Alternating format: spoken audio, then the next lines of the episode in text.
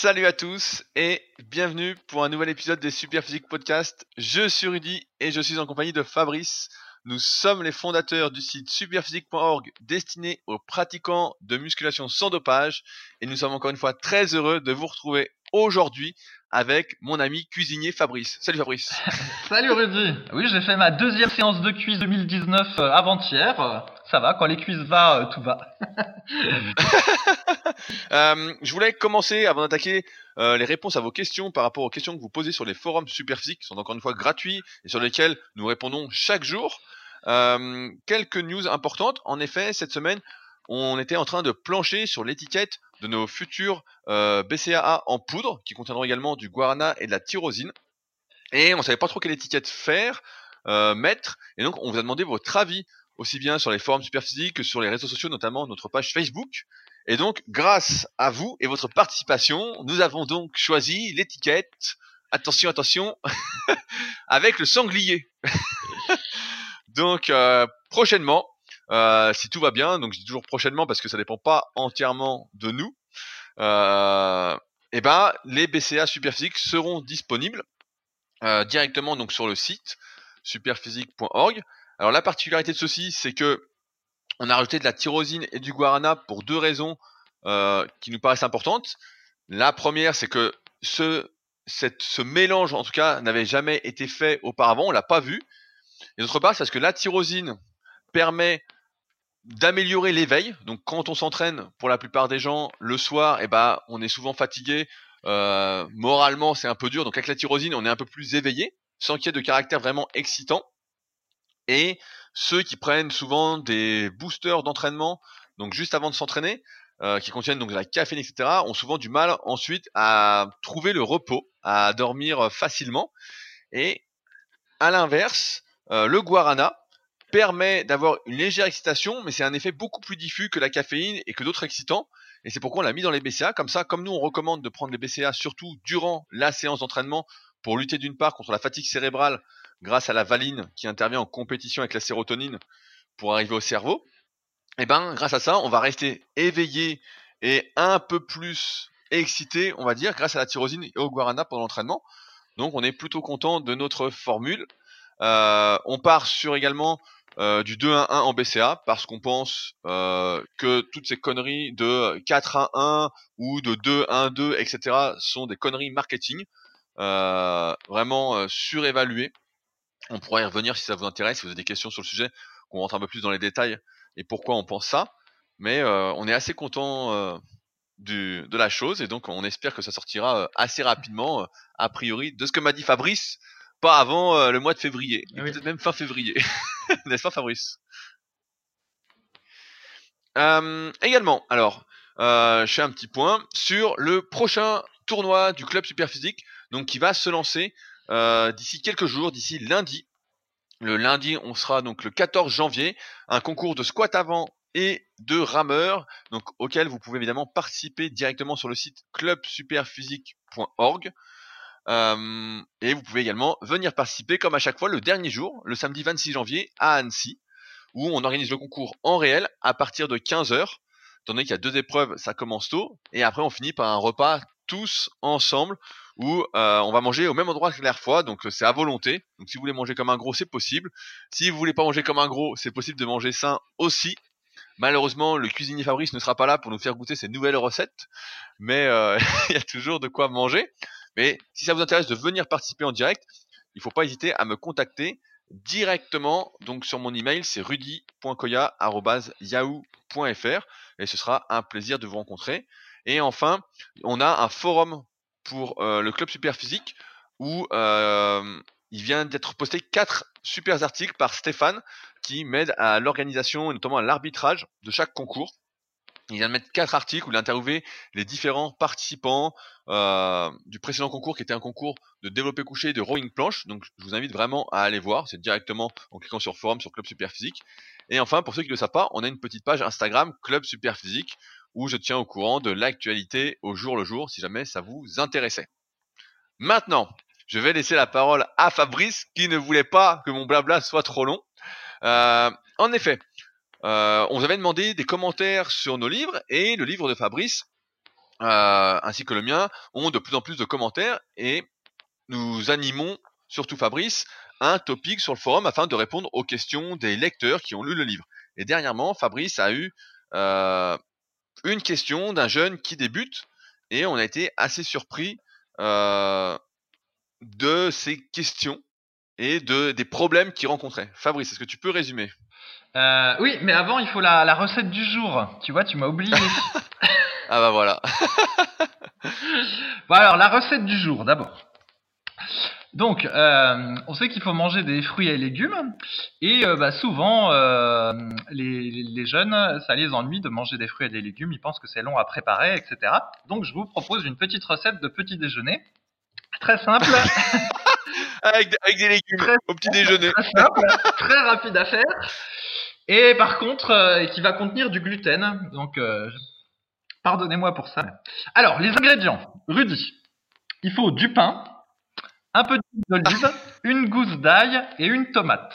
Alors, comment choisir le pain, Rudy? Tu vas chez ton boulanger et tu dis quel pain tu veux? J'ai déjà expliqué dans un podcast. Est-ce que tu t'en souviens? Ah bah moi moi, j'achète de la baguette. Hein. Y, a, y a pas mieux que la baguette blanche. Ça c'est le top. Donc, évidemment, il faut demander à son boulanger du pain au levain. Donc, vous allez chez votre boulanger et vous lui dites quel pain vous avez au levain? Et s'il vous répond qu'il n'y en a pas, ben, vous changez de boulanger. Et normalement, il doit vous répondre qu'il y en a un. Souvent, il est même à la coupe. Et euh, normalement, c'est un pain qui est euh, beaucoup plus digeste que le pain normal. Et en général, il utilise une, pas de la farine blanche, il utilise euh, soit une farine, soit un mélange de farine, ou soit une farine un peu plus complète. Et donc du coup, vous avez un pain de meilleure qualité et en plus plus digeste. Parce qu'il y a beaucoup de gens qui disent, euh, qui se disent euh, allergiques au gluten, mais en fait, les vrais allergiques au gluten, il y en a que quelques, pour- quelques pourcents dans la population. Et souvent, euh, ceux qui ont une petite intolérance au gluten, c'est peut-être parce qu'ils mangent du pain de mauvaise qualité ou qu'ils ont une flore intestinale qui est assez pauvre à force de manger de la nourriture industrielle et toujours la même chose. Bref, premier ingrédient, le pain au levain. Deuxième ingrédient, il faut de l'huile d'olive. Parce qu'on sait que l'huile d'olive contient euh, plein de bons euh, oméga. Et alors Rudy, qui cherche de l'huile d'olive française dans les rayons, il a du mal à en trouver. Et pour cause, parce que la France n'est pas un grand pays producteur d'olives, euh, comme l'Italie, l'Espagne ou la Grèce. Donc le principal est d'avoir une huile d'olive qui soit en première pression à froid. Donc si elle vient d'Italie, c'est pas grave, c'est normal, c'est considéré comme les meilleures huiles d'olive du monde. Donc tout va bien. Troisième ingrédient, une petite gousse d'ail. Donc là, rien à dire là-dessus. Quatrième ingrédient, une tomate, même deux tomates, c'est encore mieux. Et là, c'est un peu plus difficile parce que la plupart des tomates sont dures comme du bois euh, en supermarché, mais là, j'ai pas de solution en fait. Faut essayer d'en choisir des bonnes. Bah, si, si on est si on écrase la tomate soi-même avant, elle est plus molle non? C'est une, stratégie, tu peux faire du coulis de tomate, mais c'est pas la recette, ça la complique. Ok, alors c'est parti. On va couper le pain en tranches. Ensuite, une fois qu'on a sa première tranche de pain, on la met dans le toaster pour que du coup elle durcisse un petit peu.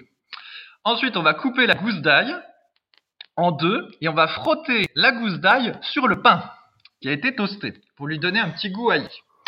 Ensuite, on va couper sa tomate en petites tranches. On va mettre deux tranches de tomates sur euh, le bout de pain toasté et aillé.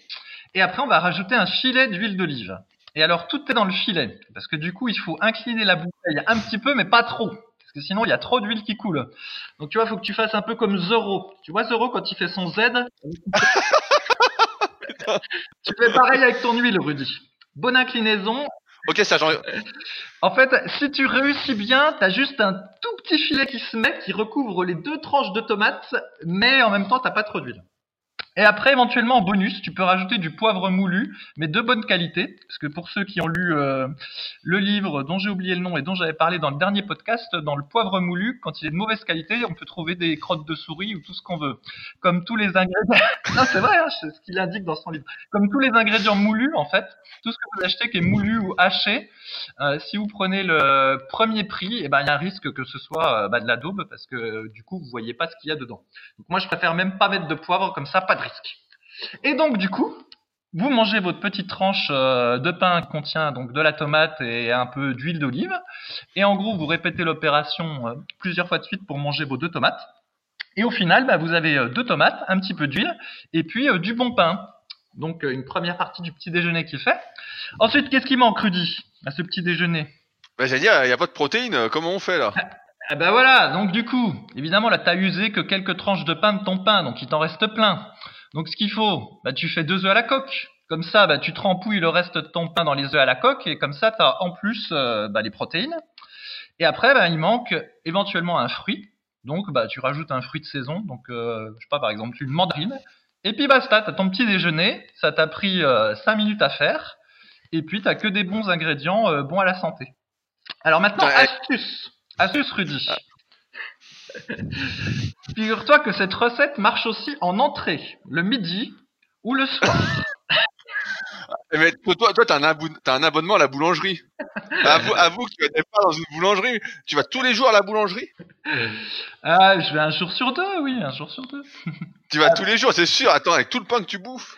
Attends, euh, c'est quoi cette histoire? Je suis sûr que t'as des parts, il y a un truc. Il y a une ruse. Non, non, non, non, non, non, il n'y a pas de ruse, mais, euh, mais effectivement, quand euh, je vois qu'il y en a qui sont anti-gluten et puis qui mangent pas de pain, euh, effectivement, je fais pas partie de ceux-là. Voilà, c'était la recette. Et normalement, donc, il vous reste encore du pain. Donc, euh, je donnerai une nouvelle recette la semaine prochaine pour utiliser le reste du pain. Voilà. Oh putain, c'est eh, c'est quand même. Tu dis que c'est facile et tout, c'est quand même compliqué là. hein, là, euh. Moi, je vais donner, je vais donner une recette. Allez, c'est la recette de Rudy. Vous allez voir, c'est très simple. Le matin, vous arrivez, vous faites chauffer de l'eau, vous mettez du riz, vous mettez vos œufs dedans direct. Vous, si vous voulez, vous enlevez la coquille comme ça, vous les faites cuire et directement, votre petit déjeuner est prêt quoi. Ah, N'importe quoi, celui Bon, alors, je reviens à la, Oh, je reviens à la question du, du début. Donc oui, on a régulièrement des demandes d'avis de programme euh, d'entraînement sur le forum. Donc là, il y en avait une, il y en avait une demande qui concernait euh, mon livre, mais il y en a aussi euh, par ailleurs des tas. Et euh, voilà, même dans le livre de Rudy, il y a des programmes d'entraînement qui sont adaptés à tout niveau. Dans le mien aussi, il y a des programmes d'entraînement qui sont adaptés à tout niveau. Mais très souvent, ben, même les débutants, ils veulent absolument modifier les programmes. Et donc là, en l'occurrence, il y avait encore quelqu'un qui voulait modifier les programmes. Alors il m'écrit en message privé. Après, je lui dis, bah, poste sur le forum. Il me poste un message de 15 km de long sur le forum, etc. Et euh, en fil des messages, il donne ses performances et il dit qu'en gros, il fait 9 répétitions avec un halter de 10 kg au euh, développé couché halter. Et euh, bon, je l'ai un peu chambré parce que c'est moins bien que ce que fait ma femme. Mais c'était pas méchant en fait, euh, le fait que je le chambre, c'était pour dire voilà, il est super débutant, il a pas besoin de tout modifier ce qu'il y a dans le livre euh, Musculation Alter ou même ce qu'il y a dans le livre de Rudy. Quand on est débutant, faut juste appliquer ce qu'on recommande, euh, pas faire de personnalisation, juste agir et avoir confiance en ce qu'on a écrit dans nos livres. Et tout se passera bien comme ça. Faut pas se poser trop de questions quand on est débutant parce que sinon on, passe à côté de, l'essentiel. Et vraiment, c'est un peu triste de voir toutes ces demandes de programmes d'entraînement, euh, de programmes d'entraînement qu'on a sur les forums superphysiques parce que souvent les gens n'ont pas le niveau et leurs programmes d'entraînement sont moins bien que ceux qu'on préconise. Donc tout le monde perd du temps et ça n'a pas de sens. Ouais, et bah donc je rem- rebondir là-dessus. En fait, moi, il y a une rubrique sur le forum qui s'appelle euh, avis sur programme d'entraînement le- dans laquelle je vais jamais. Et cette semaine, bah, j'ai fait un petit tour dessus pour voir euh, ce qui se disait. Et je suis tombé donc, euh, par exemple, je crois que c'était quelle journée Bah, c'est ce- cette nuit, quelqu'un qui a posté. Je voudrais savoir si c'est possible de faire six séances par semaine en half body. Donc il explique ses séances, etc. Et il explique qu'il a aucune autre activité que la musculation, qu'il a une bonne nutrition et qu'il dort bien. Alors, il y a un petit problème dans le sens où, donc on lui a répondu, on n'a pas encore eu ses réponses euh, exactes, mais souvent quand on est débutant, ce qui se passe, c'est que on veut trop en faire. On veut vraiment, comme si on pense, et on pense à tort, que plus on en fait, mieux c'est. Euh, et donc là, c'était une erreur. Et donc, je suis tombé également sur un autre programme, avis sur mon programme d'entraînement. Et pareil, donc c'est un jeune débutant euh, qui s'entraîne quatre fois par semaine et qui fait 1m69 pour 57 kg et qui a testé tous les programmes, le full body, le half body, le PPL, le PPLU. Donc le PPLU, pour ceux qui ne savent pas, c'est la répartition push-pull leg avec un jour où euh, en plus on va travailler que le haut du corps. Bon, je comprends pas trop, mais pourquoi pas. Le split, donc il a beaucoup hésité, etc. Et puis il met son programme, un programme qui est hyper compliqué. Pour les pecs, il fait 4 exercices de développé déjà, avec 4 séries de 10 à chaque fois. Et j'en arrive en fait toujours à la même conclusion, c'est que là, sans parler de nos livres, sur Superphysique, en fait, les premiers articles qu'on a fait, c'était des articles de programmes, en fait. On disait, voilà, des exemples de programmes pour les débutants, des exemples de programmes pour les intermédiaires, des exemples de programmes pour avancer, même si les pratiquants avancés ont normalement plus besoin d'avoir des exemples. Et l'erreur qu'on fait, c'est que, euh, moi je l'ai souvent faite aussi quand j'avais des vieux magazines, etc c'est que et Mike Menzer en parle pas mal dans son bouquin. Je sais pas si tu l'as fini, Fabrice d'ailleurs, le bouquin Monsieur Amérique. Oui, oui, je l'ai, je l'ai fini. D'ailleurs, on va interviewer son, son auteur dans le podcast de la semaine prochaine. Ah bah super, bah on a envie d'en parler, mais on en reparlera. Mais un super livre qu'on vous conseille. Et donc Mike Menzer dans le bouquin explique que, et c'est ce qu'on moi j'ai retrouvé quand j'étais gamin dans les Muscle Fitness, etc. C'est que chaque mois il y a le programme, il y a un programme d'un champion, donc d'un champion différent, etc. Euh, et comme par hasard, euh, ils ont pas tous le même programme, euh, alors que bon, ils doivent tous pratiquement tout au produit. mais donc, et donc t'es là, et toi quand tu débutes et que tu sais pas trop, tu dis bah si je m'entraîne comme le champion, bah je vais être comme le champion quoi. Et on a souvent ce cas-là où les personnes qui débutent, au lieu de prendre le programme pour débutants ou de voilà, de suivre les bases, vont se dire ah non moi je prends le programme pour avancer. Et mon expérience m'amène à dire qu'il vaut mieux se considérer, se sous-estimer un peu que se surestimer dans la construction de son programme et dans sa manière de progresser. J'en ai un autre exemple, et on va en reparler après avec des cycles de progression spécifiques, mais mieux vaut, par exemple, dire je fais 4 x 10 à 80 kg, je sais pas, au développé couché, en les passant bien, plutôt que se dire, allez, j'essaye à 85, tout en sachant pertinemment que, en réfléchissant un petit peu, que ça n'a aucune chance de passer. En se disant, euh, ouais, mais euh, je pense que c'est une règle à vraiment appliquer, c'est toujours se sous-estimer un petit peu et euh, que ce soit dans son niveau ou même dans sa vitesse de progression. Et un, et un dernier point, c'est sur l'analyse morpho-anatomique. Comme vous le savez, euh, j'ai fortement contribué à sa popularisation avec le tome 1 et le tome 2 de la méthode superphysique. Et on a même fait un podcast exprès sur l'analyse morpho-anatomique. J'ai fait de nombreux articles également sur mon site, euh, etc. Mais il faut, et je le redis, parce que je vois souvent cette erreur-là, quand on débute en musculation, l'analyse morpho-anatomique n'a que peu d'intérêt. C'est bien de savoir comment on est, etc. Mais les applications pratiques de l'analyse morpho-anatomique ne sont pas à appliquer lorsque l'on débute. Lorsque l'on débute, on doit suivre les bases, et on le répète presque chaque semaine. Je sais que pour certains, ça peut être euh, un peu souvent à force, mais voilà, apprendre bien les exercices polyarticulaires qu'on dit de base, entre guillemets, même si c'est pas des exercices de base à chaque fois. Euh, laisser le temps faire, etc.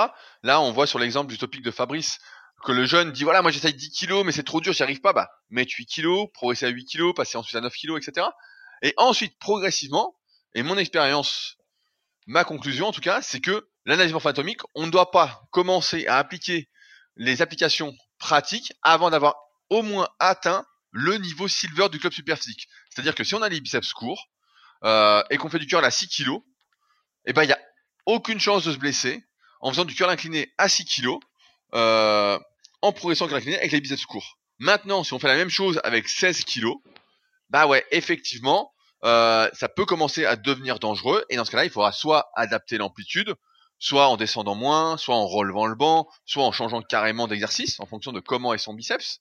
Mais c'est pas quelque chose en fait. Euh, les conclusions morpho-anatomiques ne sont pas à appliquer quand on débute. Et si vous suivez ce conseil-là, vous allez gagner un temps fou euh, parce que vous allez vous poser beaucoup moins de questions. L'erreur du débutant, je pense c'est ça aussi, c'est se poser beaucoup trop de questions et de pas passer à l'action. Je vois souvent ça dans le domaine entrepreneurial également, avec mon autre podcast, le Leadercast, où euh, on se pose trop de questions en fait et on fait rien.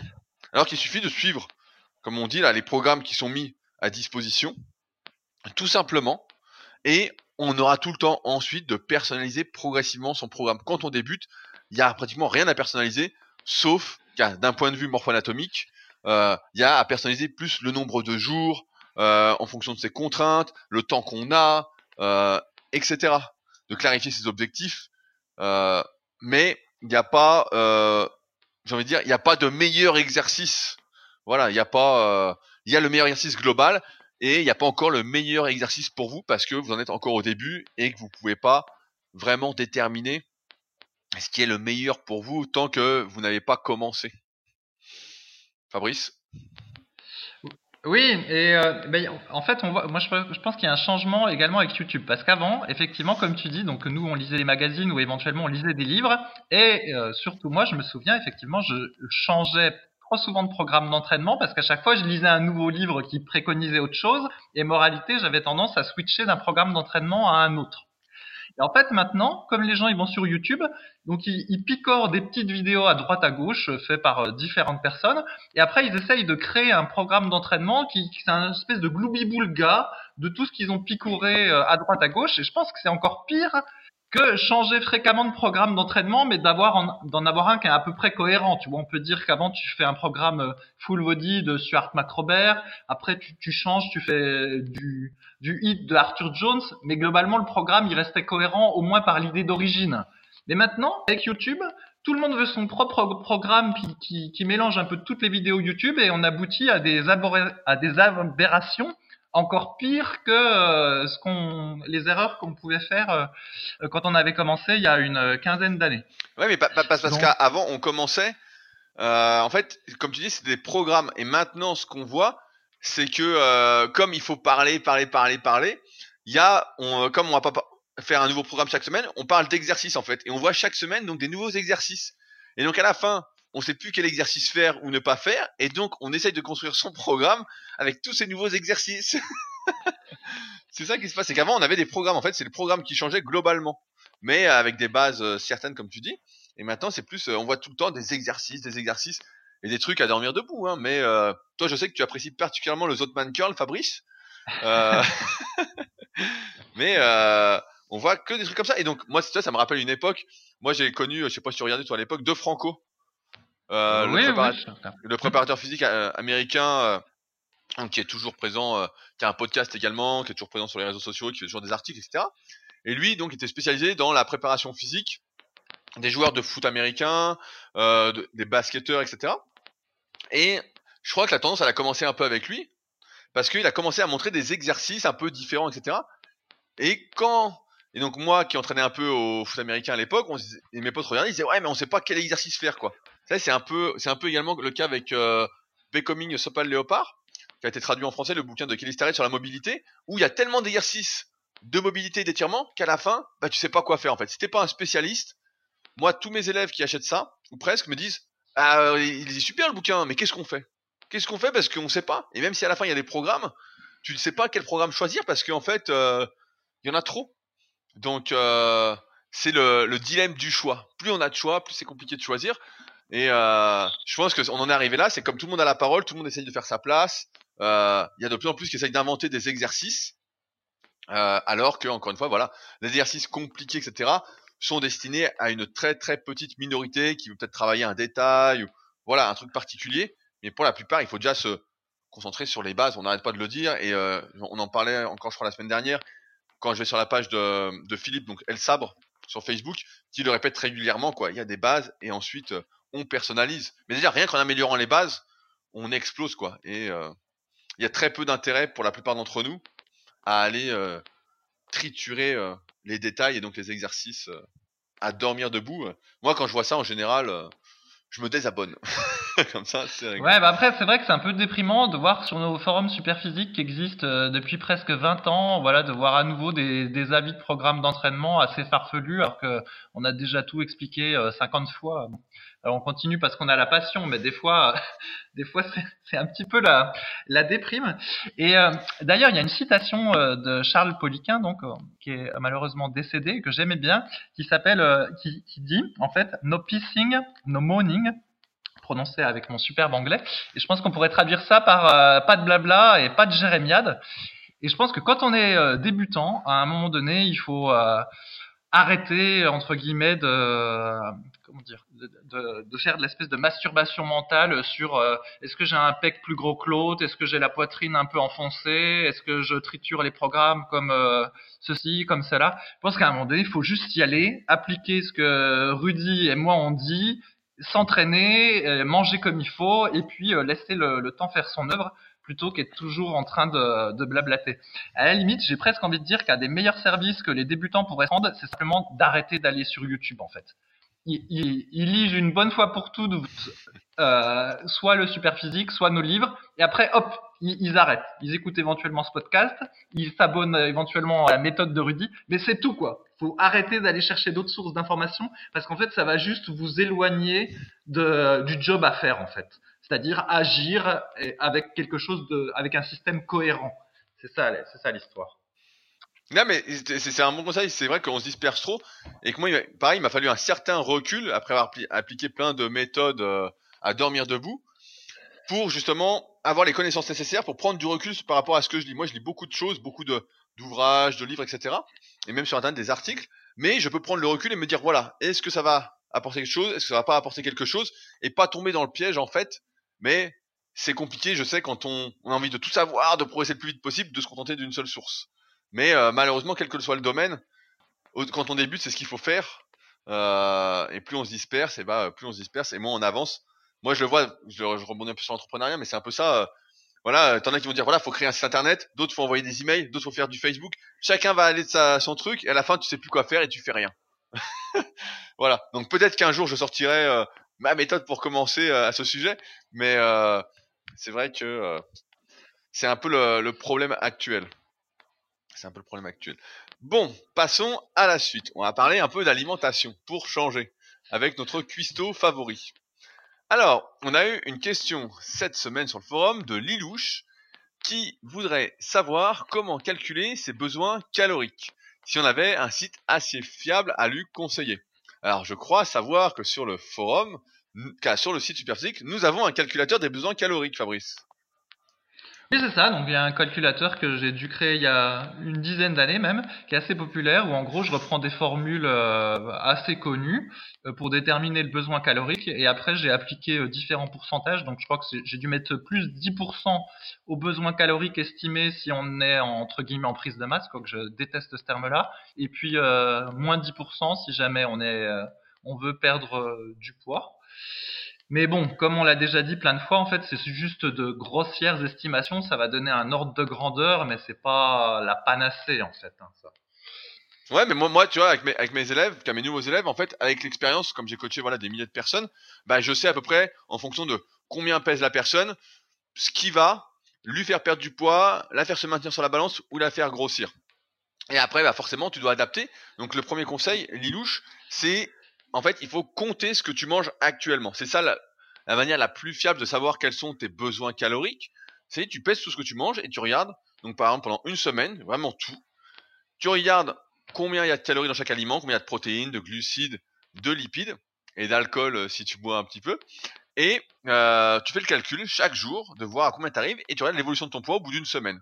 Si ton poids, donc tu t'es pesé avant, tu te poses après, si c'est stable, bah voilà, tu sais combien de calories tu as besoin pour être stable, et à partir de là, tu sais comment euh, orienter ton alimentation si tu veux grossir ou maigrir.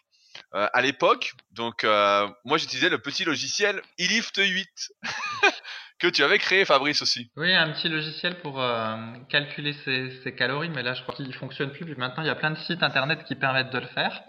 Mais euh, ouais.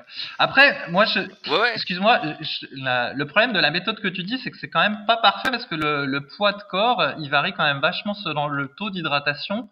Donc même si tu te pèses le matin après être allé aux toilettes, etc., c'est jamais parfait.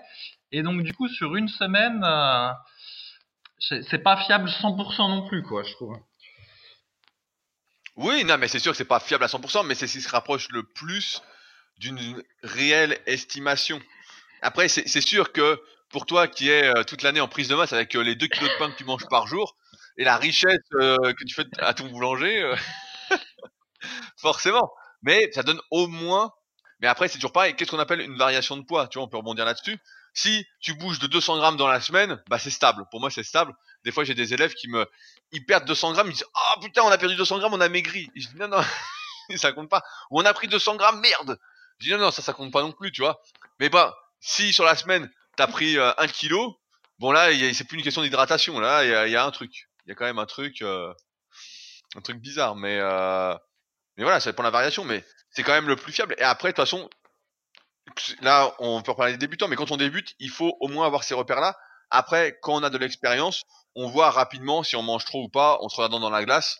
on voit vite si les abdos se voilent, si on a les veines moins apparentes. Car moi, je vois maintenant j'ai plus besoin de compter mes calories. Je pèse quand même euh, mes portions de glucides que je mange, mais euh, tu vois maintenant assez facilement si tu manges trop, si tu manges pas assez, euh, tu le ressens sous les barres. Tu apprends à te connaître au fil des années. Mais au début, il faut bien que tu aies un repère Euh, voilà, Lilou, je demande comment réussir à organiser ses repas quand on peut en faire que trois vrais dans la journée.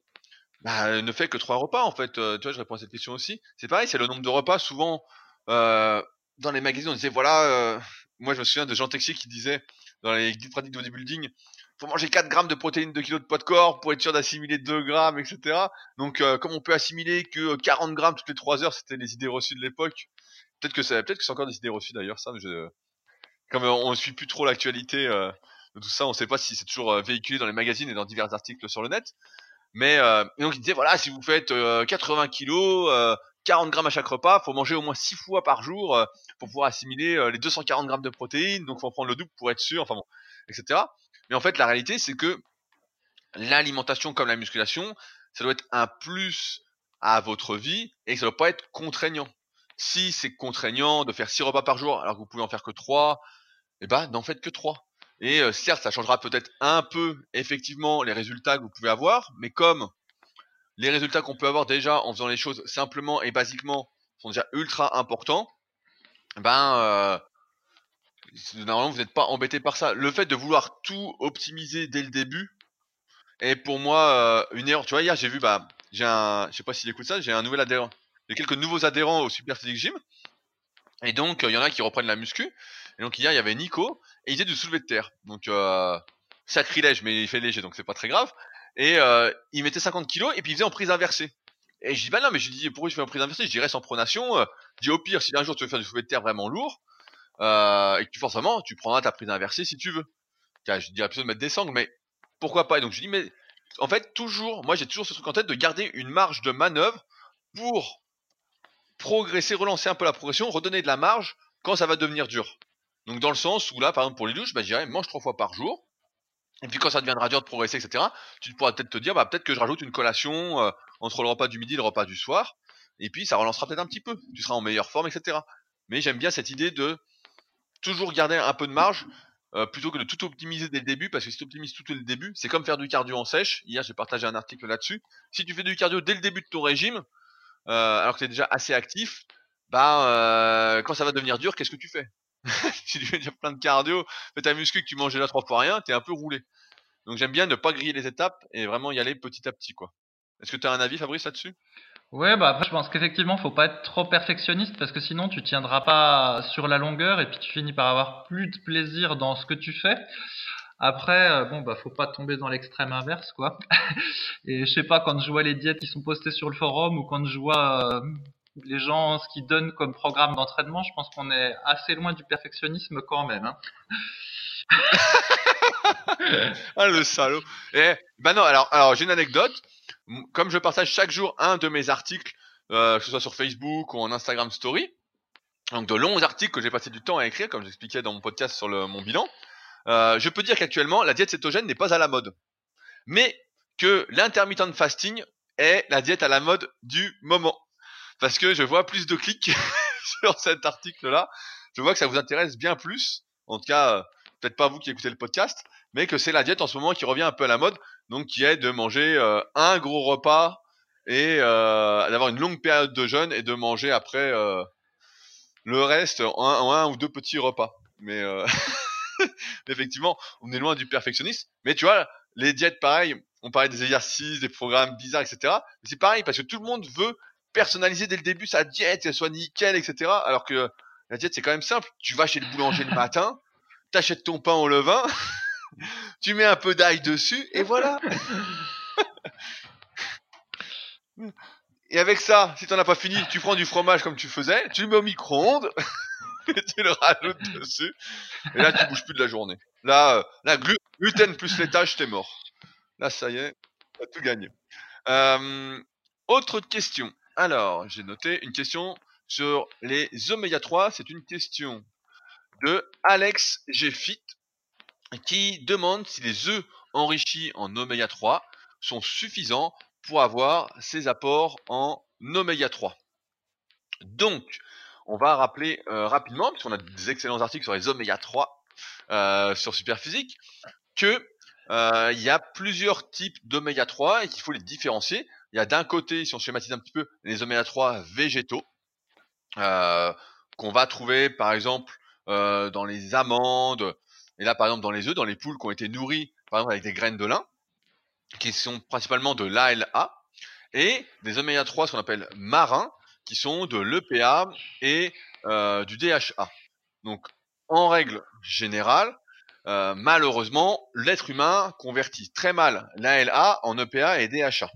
Chaque oméga 3 va avoir, je résume, hein, je simplifie volontairement, schématiquement, va avoir des effets précis, euh, positifs sur la santé. C'est très rare d'avoir des effets négatifs, sauf si on en prend trop et qui sont encore une fois de mauvaise qualité, c'est-à-dire qu'ils sont oxydés. On sait que faire chauffer des oméga 3 par exemple pour faire cuire ses aliments, euh, bah c'est pas bon. Euh, il y a eu quelques petits problèmes. On a vu des études qui ont dit voilà prendre des oméga 3 en complément c'est pas bon. Mais forcément, ces oméga 3 oxydés qui ont pris la chaleur, bah, c'est pas bon non plus. Euh, mais on convertit donc très mal l'ALA en EPA et DHA. Je crois le chiffre c'est à peu près 5%. Donc c'est pourquoi en fait les œufs enrichis en oméga 3 ne suffisent pas à couvrir ses vrais besoins en oméga 3 et qu'il faut soit consommer des poissons gras. Donc personnellement, bah moi je mange pas mal de macros que j'achète chez le poissonnier.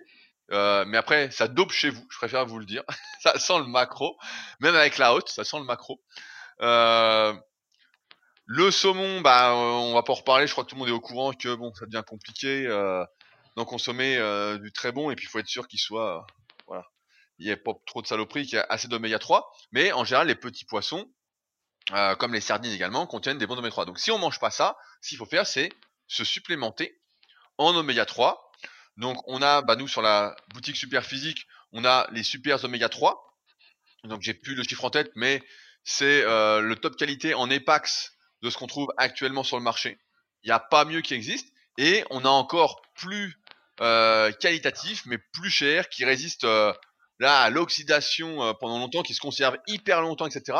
C'est, on en avait parlé, les oméga 3 Calanus, donc qui sont un peu plus chers, mais qui sont là, sont le top du top. Donc on va pas refaire toute la présentation parce que c'était un peu long. Donc je mettrai des liens comme d'habitude dans les notes de l'épisode pour ceux qui s'intéressent d'aller voir. Mais si on consomme pas de poissons gras, il faut effectivement donc se supplémenter en bons oméga 3, donc pas acheter le premier prix, hein, c'est pareil. Ça se trouve vous allez retrouver des crottes de souris aussi, comme disait Fabrice tout à l'heure, euh, pour avoir sa dose d'oméga 3. On dit en général, euh, c'est pendant que j'ai pas regardé, mais c'était à peu près, il fallait 1 gramme d'EPA par jour à peu près la moitié de DHA, donc 1 gramme et 500 mg.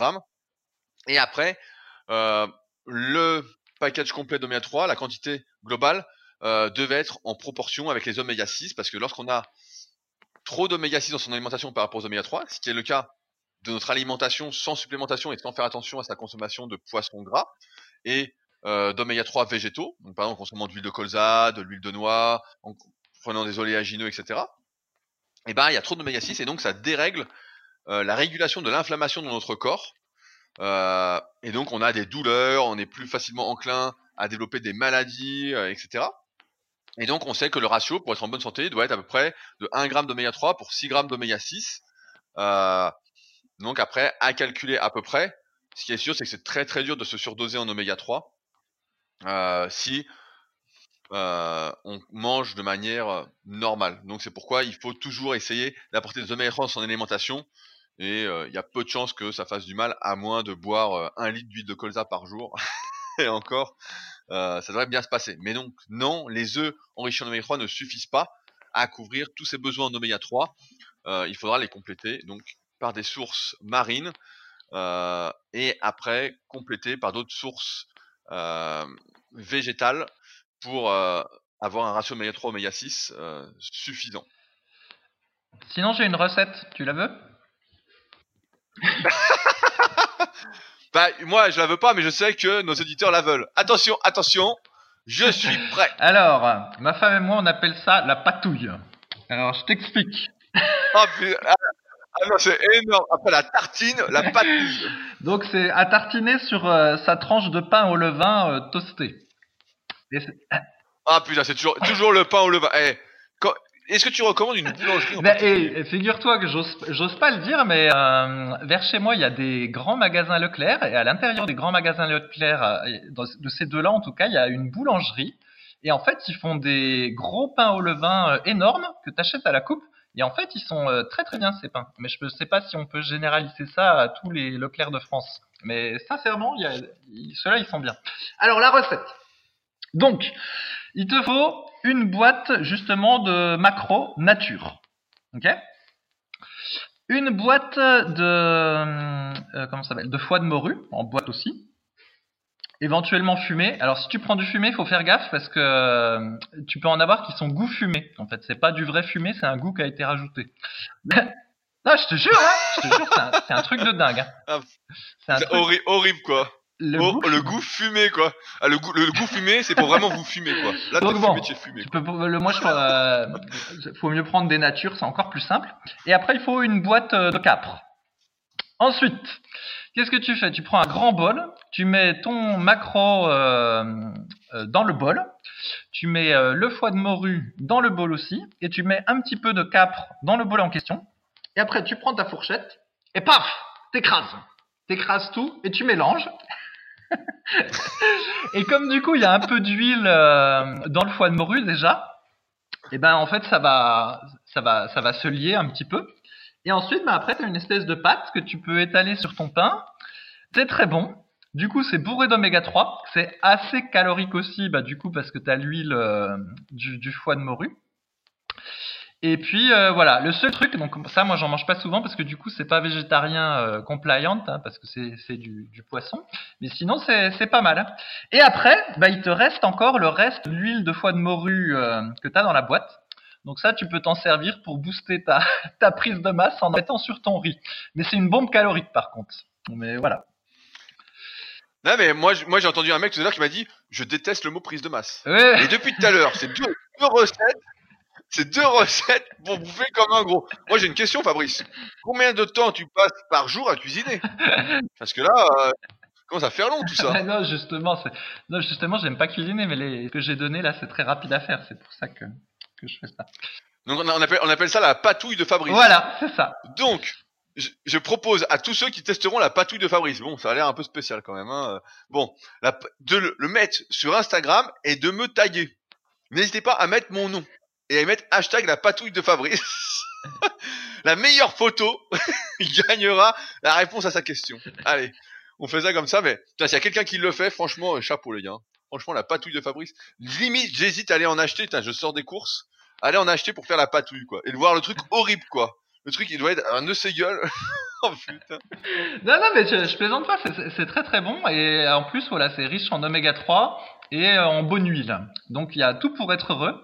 Le seul truc, c'est que bah voilà les le poisson qui est pêché dans les boîtes, par exemple le macro qui est dans les boîtes de macro, bah t'es pas tout à fait sûr de la manière dont il est pêché. Alors après, il y a divers euh, labels qui, soi-disant, te garantissent que c'est une pêche durable, etc. Mais bon, c'est pas très clair. Donc euh, la plupart des végétariens refuseront euh, de manger ça et donc devront euh, se supplémenter en oméga 3 ou espérer qu'ils en ont euh, assez en provenance de trucs végétaux.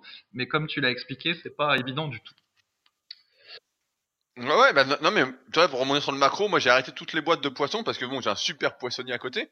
Et euh, le macro en boîte, j'en avais un peu marre. Et donc c'est l'instant cuisine, hein, vous avez bien compris. Et donc euh, en achetant chez le poissonnier, le macro frais, c'est super bon. Hein. Franchement, ça n'a rien à voir avec le macro en boîte. Hein. C'est vraiment délicieux et c'est pas très cher comme poisson, qui a pas très cher. Je vous donne le prix de mémoire, c'est autour de euh, 14-15 euros le kilo. Donc on est à moitié moins que le saumon en moyenne. Et euh, on est moins cher que le macro en boîte. Hein, parce que le macro en boîte, il nous compte l'eau dans le prix. Donc euh, les sagouins, on arrive à 20 euros le kilo.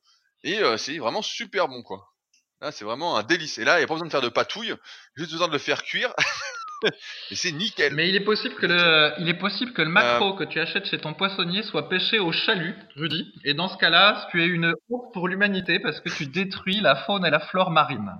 Mais bon, je te, je te laisse avec ta conscience. Ah putain, mais nous sommes condamnés. Et d'ailleurs, je vous recommande, si vous n'avez pas écouté le Leadercast et que vous avez Netflix, de regarder le documentaire Le même américain. On en reparlera. mais c'est une catastrophe.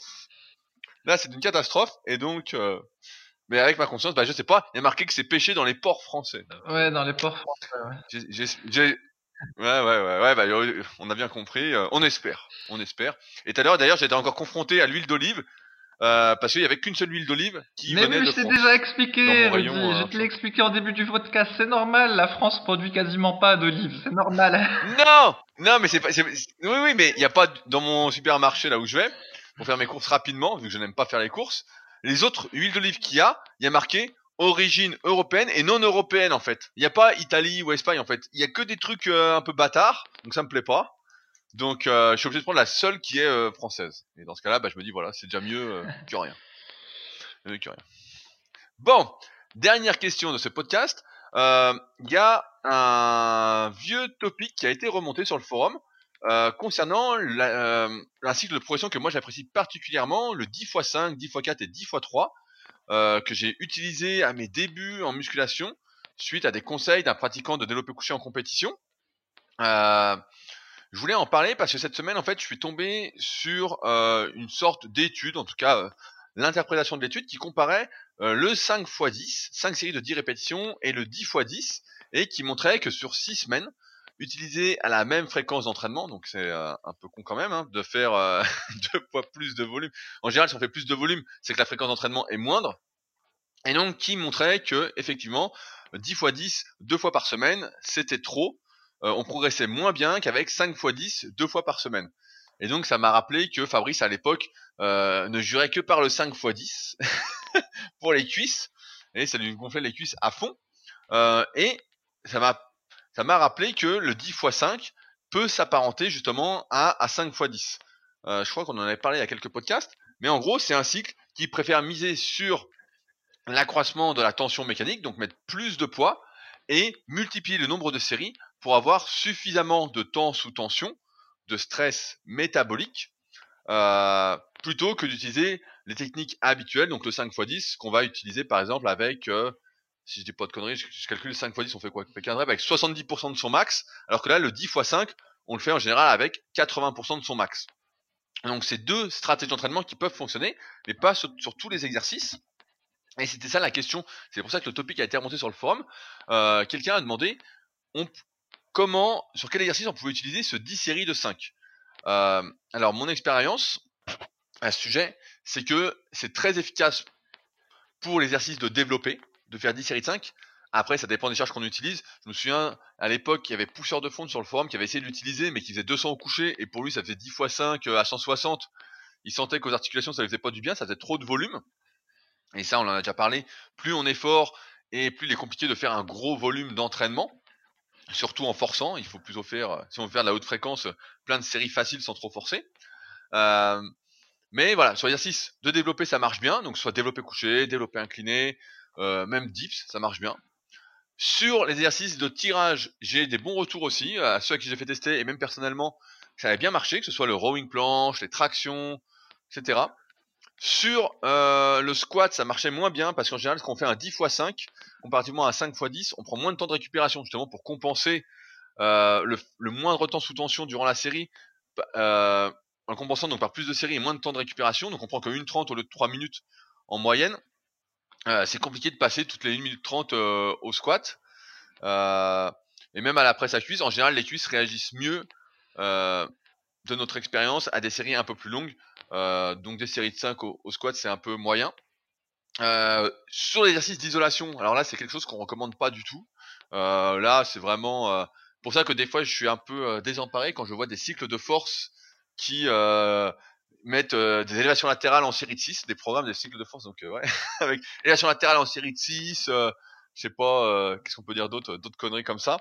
et donc je me dis, bah non, il y a des exercices qui sont faits pour être faits en série plus longue, parce qu'ils sont plus dangereux, plus traumatisants pour la situation, et d'autres exercices sont plus faits pour être faits, qui peuvent être faits en tout cas plus lourds.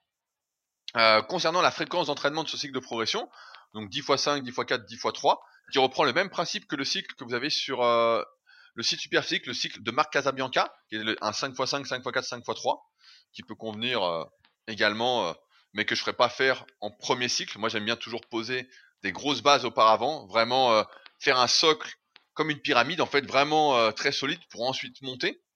D'abord un gros volume d'entraînement, donc quel cas par exemple du 10x5.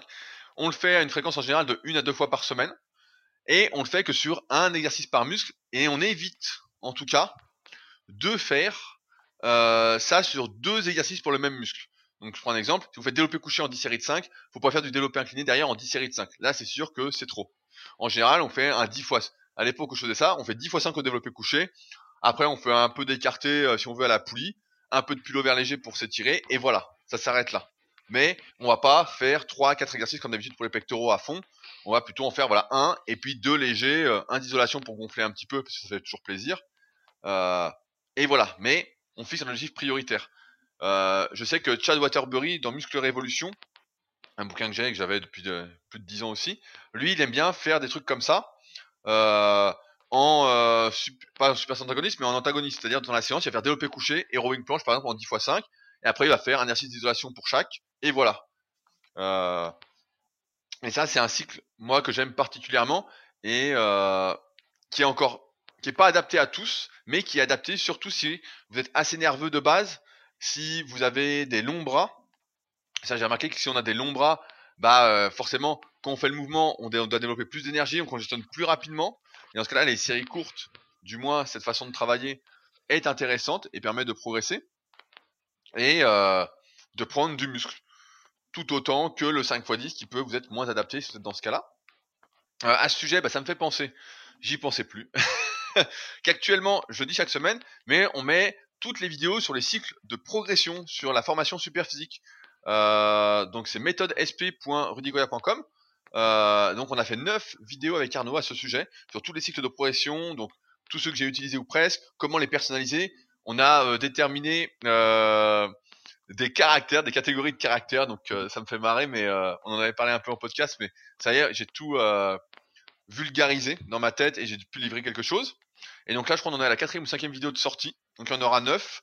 Et ce ne sera disponible que dans la formation super physique. Pour ceux qui s'intéressent de vraiment tout comprendre des cycles de progression. Sachant qu'en plus, il y a un forum pour poser vos questions et qu'on n'y sera pas à faire une ou plusieurs FAQ pour vraiment que vous intégriez tous les paramètres et tout le, fonctionnement, la logique. Euh, mais euh, voilà, les cycles de progression pour nous c'est quand même un truc euh, hyper important en tout cas pour le pratiquant naturel. Et donc ça me permet de rebondir sur le fait que le 20 janvier, je sors deux nouvelles formations super physiques. Donc, des parties de la formation super physique globale, dont je viens de vous parler, qui sont la formation super physique pour les biceps et la formation super physique pour les triceps. Euh, un petit mot rapide. Dedans, qu'est-ce qu'on retrouve? Eh ben, la lutte contre toutes les idées reçues, toutes les conneries qu'on entend régulièrement. Donc là, on va y aller, on va tailler sec, on va expliquer pourquoi, expliquer vraiment en détail. Les meilleurs exercices en vidéo comment les exécuter et les erreurs à ne pas faire. Donc on a filmé toutes les erreurs, donc on s'est bien marré euh, avec Arnaud. Donc forcément c'est moi le cobaye à essayer de faire les trucs qu'on voyait et qu'il fallait pas faire. Donc des longues vidéos pour chaque exercice, pour les meilleurs exercices. On va pas montrer les exercices à la con. Donc il y aura pas de Zotman curl. Malheureusement Fabrice, voilà, pas de Zotman curl pour toi. Euh, donc c'est pas possible. Euh, comment construire son programme en fonction de sa morphoanatomie et de son niveau? Donc si vous êtes débutant, je vous dirais voilà, ça c'est les meilleurs exercices. Il euh, n'y a pas besoin de morphoanatomie. Et ensuite, progressivement, comment on fait Les meilleurs cycles de progression sur les exercices, donc de mon expérience. Et enfin, toute une partie sur la prévention et surtout la guérison des blessures. Donc par exemple sur biceps, comment guérir la tendinite du long biceps, euh, comment guérir a une tendinite au long supinateur, et euh, pareil pour les triceps, sauf que là ce sera pour les coudes, le sternum, etc. et donc ça sort effectivement bah, donc dans la formation superphysique globale, c'est compris dedans. Et ça sortira donc en plus le dimanche, donc c'est un dimanche je crois, le dimanche 20 janvier, directement sur mon site rudicoya.com. Si ça vous intéresse, n'hésitez pas à vous abonner, c'est gratuit à ma newsletter. Donc c'est rudicoya.com slash newsletter, c'est gratuit, on peut vous abonner facilement. J'envoie plein de conseils gratuits régulièrement. Il n'y a aucune obligation d'achat. Donc comme ça, vous ne loupez pas. Et à ceux, on m'a posé la question, qui ont les anciennes formations, qui vont être retirées au moment du lancement de celle-ci, euh, n'hésitez pas à m'écrire. Euh, car euh, comme vous avez les anciennes, et même si les nouvelles sont un peu différentes, euh, beaucoup plus claires, beaucoup plus précises, euh, et que mon expérience a un peu évolué, je vous transmettrai un bon de réduction pour vous procurer les nouvelles. Donc si vous avez déjà les anciennes, c'est la moindre des choses, je pense, pour continuer à avancer ensemble.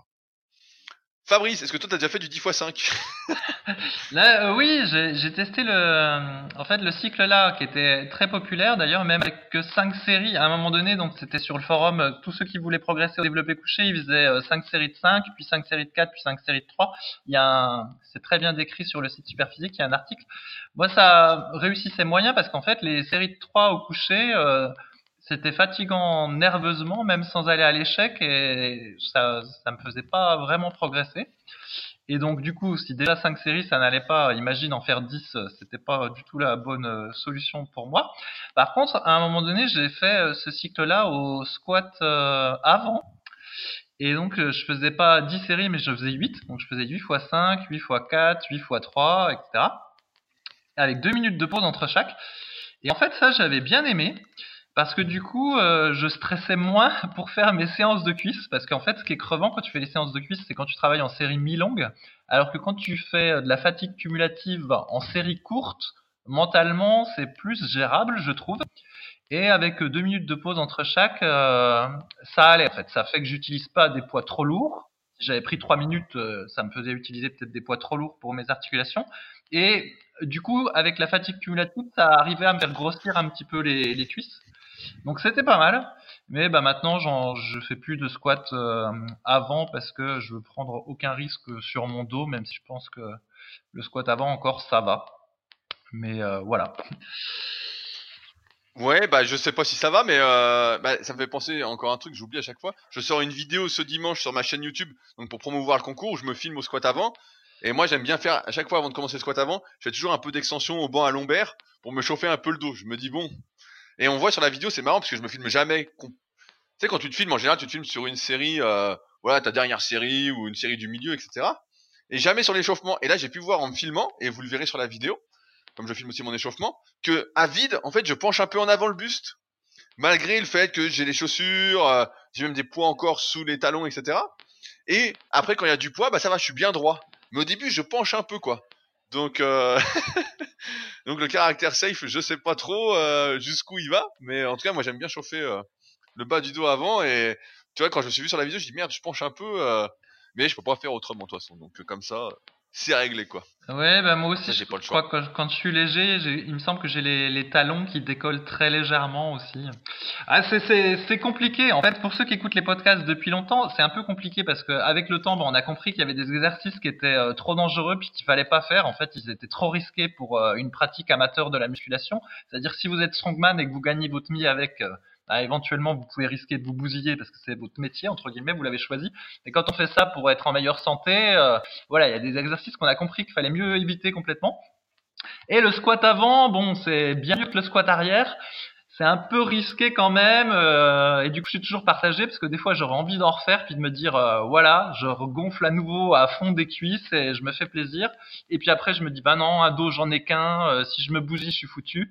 Et donc au final bah voilà, j'en reste avec mes fentes arrière et puis mon squat gobelet qui euh, sont plus sûrs pour le dos, mais du coup j'ai pas des cuisses aussi euh, grosses entre guillemets que je voudrais. Donc j'ai une petite frustration, mais bon c'est comme ça. Attends, et en plus, un centimètre de cuisse, ça peut changer toute une vie, hein. Tu sais, Fabrice, un centimètre de plus, ça peut être, euh, franchement, ça peut vraiment te faire gagner des milliards, je pense. Hein. C'est vraiment. Mais non, mais c'est. si on faisait de la psychologie à, à dessous, Rudy, c'est un problème de confiance en moi en fait. Il faut que j'ai au moins 64 de cuisse, sinon euh, je suis, euh, je me sens incomplet. Ah, mais ça- Donc à 63 ça va, mais 62 non. Ça 62 c'est pas possible. J'ai l'impression d'être Ah un bah. adolescent. ah bah c'est pour, c'est pour ça que t'es en prise de masse, mon gars. Parce qu'en prise de masse, on sait très bien qu'on stocke facilement du gras dans les cuisses. En tout cas, toi, moi j'ai jamais trop stocké de gras dans les cuisses, mais euh, toi, je sais que tu stockais pas mal de gras dans les cuisses, donc euh, forcément. euh, voilà le pain, l'histoire de la tartine et de la patouille, quoi. C'est pour les cuisses. Attention Rudy, si tu me chambres trop, je dis que tu t'es mis à travailler les avant-bras euh, suite à un de nos récents podcasts et que tu t'es aperçu que tes extenseurs euh, d'avant-bras étaient extrêmement faibles. Ah bah c'est vrai, non mais c'est vrai, et ça c'est, vous pouvez faire le test, moi ça me gêne pas, j'ai rien à cacher, et euh, donc suite au, en fait je teste un truc, mais mon, mon hypothèse, alors je donne mon hypothèse, c'est que bah, j'ai jamais trop travaillé les avant-bras, et je me dis peut-être que ça me limite sur certains exercices comme le dos, euh, peut-être que c'est un facteur limitant même si je le sens pas, et je me dis que peut-être qu'en renforçant donc les extenseurs et les fléchisseurs d'avant-bras, peut-être que ça va permettre à mes autres muscles qui ont peut-être plus de potentiel euh, d'être plus forts et donc de mieux progresser sur mes exercices de traction, mes exercices de euh, rowing, euh, et même au coucher. Parce au coucher, j'ai souvent le poignet gauche qui casse, et je me dis, bah là, en étant un peu plus fort des avant-bras, il va moins casser, donc je serai plus stable. Bon, voilà, je teste un peu cette hypothèse-là. Et donc, euh, il y a deux trois semaines, peut-être deux semaines, je sais plus, je sais plus quand est-ce qu'on en a parlé, mais voilà, ça fait deux trois semaines euh, que j'ai commencé à travailler les avant-bras. Et donc, bah, sur les flexions, ce qu'on appelle le cœur, le poignet, bah, ça va. Franchement, bon, je vois, je peux mettre des poids, ça va. Et donc, les extensions de poignet, alors là, c'est le jackpot, j'ai rien du tout, quoi. Mais vraiment, hein, j'étais là, je disais putain, mais j'ai que dalle. Et j'en parlais avec euh, Yann il y a deux trois jours parce que lui aussi, euh, donc j'ai au téléphone, il travaille aussi les avant-bras depuis un petit moment. Et je lui disais putain, je fais les extenseurs, j'ai que dalle, quoi. Et il me disait, mais lui aussi, quoi. Et donc il travaille depuis euh, peut-être six mois. Et euh, je dis ouais, je dis putain, on a vraiment rien de rien. Et là, j'en ai fait quand on est quel jour là? On est mercredi, on fait ce podcast là. J'en ai fait lundi. Putain, et j'étais en train de forcer. Il y avait rien sur la barre, quoi. C'était un truc. Euh... Je me suis dit c'est fou, quoi, d'être aussi nul. Non ben. Et en fait, euh, bah tant, mieux en fait, tant mieux d'être aussi nul parce que ça veut dire qu'on peut que progresser. Hein. Là, c'est sûr que ça, ça motive de dire ah, putain, je vais faire des avant-bras à fond parce que euh, je veux que prendre de la force. Hein. Mais oui, mais bon, c'est ce que j'avais déjà expliqué dans le podcast, donc je vais pas recommencer. Mais en fait, le test que tu fais, je l'avais déjà fait depuis il y a longtemps. Mais en fait, la logique, elle est très simple, c'est que quand tu fais du, quand tu fais des exercices de tirage et donc que tes avant-bras travaillent de manière isométrique, en réalité, euh, je pense que ça travaille pas tant que ça. Et par contre, quand tu fais des exercices pour les biceps, euh, il y a le fléchisseur euh, de l'avant-bras qui travaille de manière isométrique, mais probablement de manière plus intense que juste au tirage pour le dos. Mais par contre, l'extenseur de l'avant-bras, je pense qu'il travaille quasiment que quand tu fais du curl inversé. Et en fait, c'est un exercice qu'on fait pas trop. et du coup, euh, eh ben, je pense qu'il est structurellement faible chez les pratiquants de, de musculation. À mon avis, c'est exactement la même chose qu'avec le rotateur interne et le, avec la rotation interne et la rotation externe au niveau des épaules. La muscu, ça renforce l'interne et ça renforce pas l'externe. Et donc, du coup, faut faire des L-fly pour compenser autant que faire se peut. Et je pense que pour les avant-bras, c'est exactement pareil. Avec la muscu, on renforce les fléchisseurs, mais on renforce pas les, les extenseurs. Et donc, du coup, en plus, je pense que à terme, il y a peut-être un risque de légère blessure au poignet euh, c'est complètement euh, déséquilibré. Ma foi, à suivre. mais en, tout cas, ce qui est, assez intéressant, c'est qu'en deux semaines, depuis que je fais les avant-bras, je peux plus mettre de t-shirt manche quoi. Mes avant-bras rentrent plus. Donc je suis, obligé, d'être en t-shirt toute l'année, quoi, maintenant. C'est vrai. Déjà, j'étais en, déjà, j'étais en short toute l'année à cause des mollets. Parce que le les pantalons, ça n'allait pas, ça rentrait pas.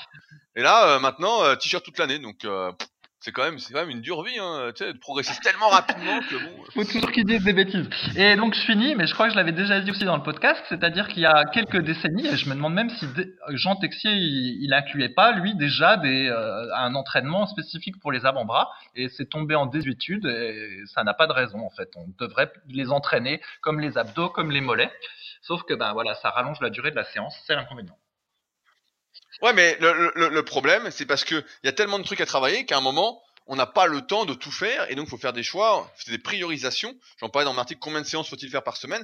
À un moment, tu dois choisir si tu dois tout travailler vraiment, euh, faire ta mobilité, faire tes trucs. En fait, tu passes 4-5 heures par jour, tu es professionnel. Euh, et euh, bah moi, j'ai pas 4-5 heures par jour, tu n'as pas 4-5 heures par jour. Euh, la plupart des gens ont trois fois une heure ou trois fois une heure trente par semaine. Donc c'est des choix et donc tu peux pas trop tout travailler. Et c'est pour ça que tu dois vraiment, euh, au bout d'un moment, voilà, faire des choix, optimiser ton programme, le personnaliser en fonction de tes points forts et tes points faibles parce que tu peux pas tout faire en fait. Après c'est un, travail à temps plein de prendre soin de soi. Donc euh, c'est ça aussi le truc, c'est que tu fais les avant-bras, bah ouais les avant-bras, ça rajoute 20 minutes dans l'entraînement. Là je travaille un peu le coup. J'ai un article que j'ai écrit que j'ai pas encore sorti. Euh, travailler le coup, bah pareil, c'est euh, ça, ça me prend 20 minutes aussi. Donc à la fin, euh, ça s'arrête plus. Tu fais les mollets, bah c'est encore 20 minutes. Tu fais les abdos, c'est 20 minutes, donc tu les fais plusieurs fois dans la semaine. Enfin bon, à la fin, euh, ça s'arrête pas quoi en fait. Euh. Donc c'est pour ça, faut se concentrer sur ce qui donne vraiment des résultats. Et après, nous, comme ça fait déjà presque 20 ans qu'on s'entraîne, voilà, on s'amuse avec des trucs, mais euh, on teste, on fait des tests et qu'on essaye de vous livrer des retours dessus. Mais c'est vrai que Les avant-bras, bah ouais, là tu vois, j'ai un t-shirt manche long, je sens que je suis serré dedans, quoi. Non mais, blague, euh, non mais blague à part, il, est, il est conneries. possible que ça te fasse gagner un, petit peu de volume, tu vois, quel- au moins quelques millimètres, euh, parce que c'était quelque chose que tu n'avais jamais travaillé. Ah putain, tu, tu viens de démotiver tout le monde pour travailler les avant-bras, quoi. Quelques millimètres. Tu crois que je me fais chier 20 minutes par semaine pour quelques millimètres? Attends, autant rien faire, quelques millimètres. Ça, ça se verra même pas en photo. ah putain. Mais au, au moins, ça fera un peu plus de veine sur les avant-bras. Si je me rase les avant-bras, sinon, bah, on verra rien. Heure- heureuse- Heureusement que c'est pour me sentir plus complet, quoi.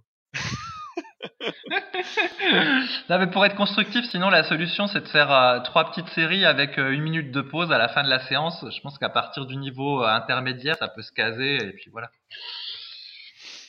Voilà. Bon, bah on aura fait le tour pour ce podcast. On espère que vous avez passé un agréable moment, comme d'habitude, en notre compagnie. Euh, comme l'a dit Fabrice, on devrait avoir prochainement donc l'auteur Nicolas Chemla du livre Monsieur Amérique. On a plein de questions à lui poser parce qu'on a adoré le livre.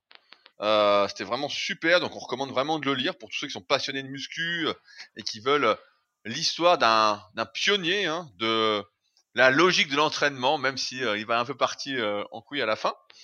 Et donc, euh, bah, comme d'habitude, si ce podcast vous a plu, n'hésitez pas à en parler autour de vous. C'est hyper important. Plus on est de fous, plus on sera fou, et plus il y aura de recettes de Fabrice. Et nous, on sera contents. Sur ce, donc, on se retrouve la semaine prochaine pour un nouvel épisode. Salut Salut